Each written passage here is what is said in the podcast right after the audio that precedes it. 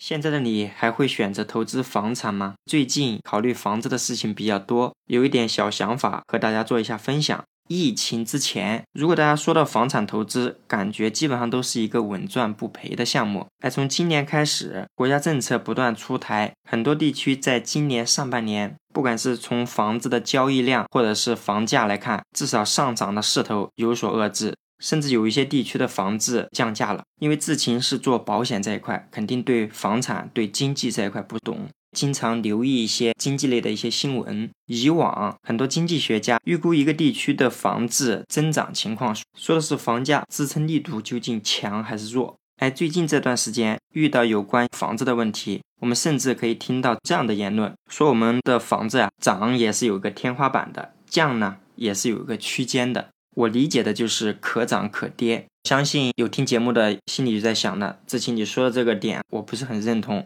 我要投资的这个房子很有可能涨的，很 OK。我衷心的祝愿我的所有的客户啊，你去投资房产都能涨。我想问一下大家，我们现在买房子会不会像以前一样，搞不好一年以内就涨了个百分之五十？甚至两年以内就涨了一个一倍。我想我和绝大多数人的想法是一致的。我们的房子可能会涨，但是它涨幅应该是比较平和的。这个前提呢，也是我们选对了项目。我最近就有一个朋友，他在考虑房子，大家一起来看一看，这样一个投资究竟 O 不 OK？他看上的是一个零五年的二手房，没有学校配套，位置还行。建面将近九十个平方，我们就按九十平方来算，售价是一百五十万，也就是说建面的价格在一万六千六百块钱的样子。这一百五十万的房子，他打算首付百分之五十，然后按揭百分之五十。这里大家可以算一下了。也就是说，我们首付是七十五万，买卖房子涉及的费用项目比较多。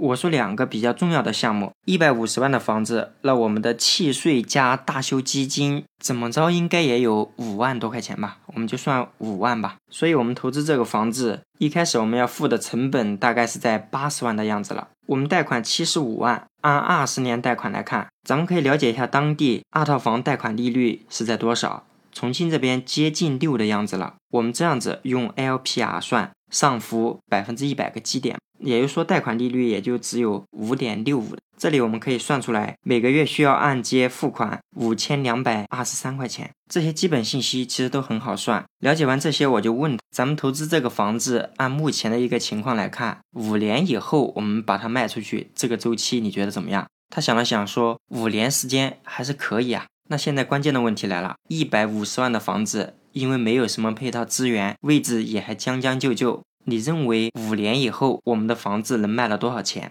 他想了想说，那怎么着也要得有两百万吧。大家觉得我们一百五十万的房子，五年以后涨到两百万，然后卖出去，这样的投资怎么样呢？很多人没怎么细想，觉得我们付了八十万的首付款以及税费，五年时间我们的房价涨了五十万。有没有觉得这五十万好像是我们净赚的一样？实际并不是这样子，我们得去算一笔账呢。这里大家得想两个问题：我们在这五年期间，按揭款是不是要得付？第二个是五年以后，我们的房子确实涨到了两百万，但是我们当初有七十五万的贷款，我们贷款还有多少本金需要还呢？先解决第一个问题，我们在这五年期间，根据刚才说的每个月按揭，很容易就可以算出来。五年时间，我们总共按揭了三十一点三三万。哎，我们通过房贷计算器也可以很简单的算出来，当满五年的时候，我们还有贷款本金六十三点三万是需要我们还的。这个时候，我们用我们的房价两百万减去我们最初首付款八十万，减去我们这五年时间三十一万的按揭款。再减去我们还有六十三点三万的本金没有还，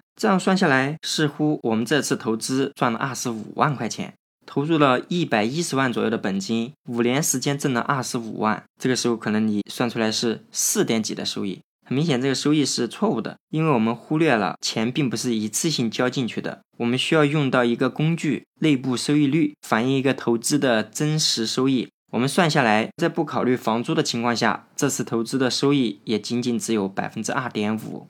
不管是你算出来的四点几也好，还是它的真实收益只有百分之二点五，这时候你可能迫不及待了。我这个房子可以租出去啊，我看看能不能以租养贷。就算是不能以租养贷，也可以抵消我一部分贷款的嘛。那据我们朋友了解，这个地方的房子还是比较好租的，将近九十平方，租金大概是三千块钱的样子，我们就按三千块钱来算，也就是说我们每年可以收到三万六的租金，再加上我们房子本身的增值，这次投资是不是符合他的想法呢？我们通过内部收益率算下来，收益率是在百分之六点二，一个上百万级的投资，收益率大概是在这个水平，你能接受吗？他犹豫了，我说投资收益率大概在六点几，应该也还可以啊，你犹豫什么呢？他和我说了两点。第一，如果投资这个房子五年以后能不能涨到两百万？第二，就算是五年以后可以涨到两百万，现在很多房子是有价无市，想要卖出去，这个周期可能就很长。他说他一九年卖过一套二手房，从挂房源信息到最后大概花了一年多的时间。面对投资，一百个人可能有一百种想法。房产投资的空间究竟大不大？这个确实和政策挂钩非常紧密。志勤并不是行内人，只能根据大家的想法给大家算一算究竟是什么一个样子。最后，祝愿大家每一笔投资都像秋天一样，都会有丰收的硕果。好的，这期节目就讲到这里。如果你觉得志勤的节目对你有用，这里拜托一下大家给我的专辑做一个十分好评，同时这个节目的点赞评论走起。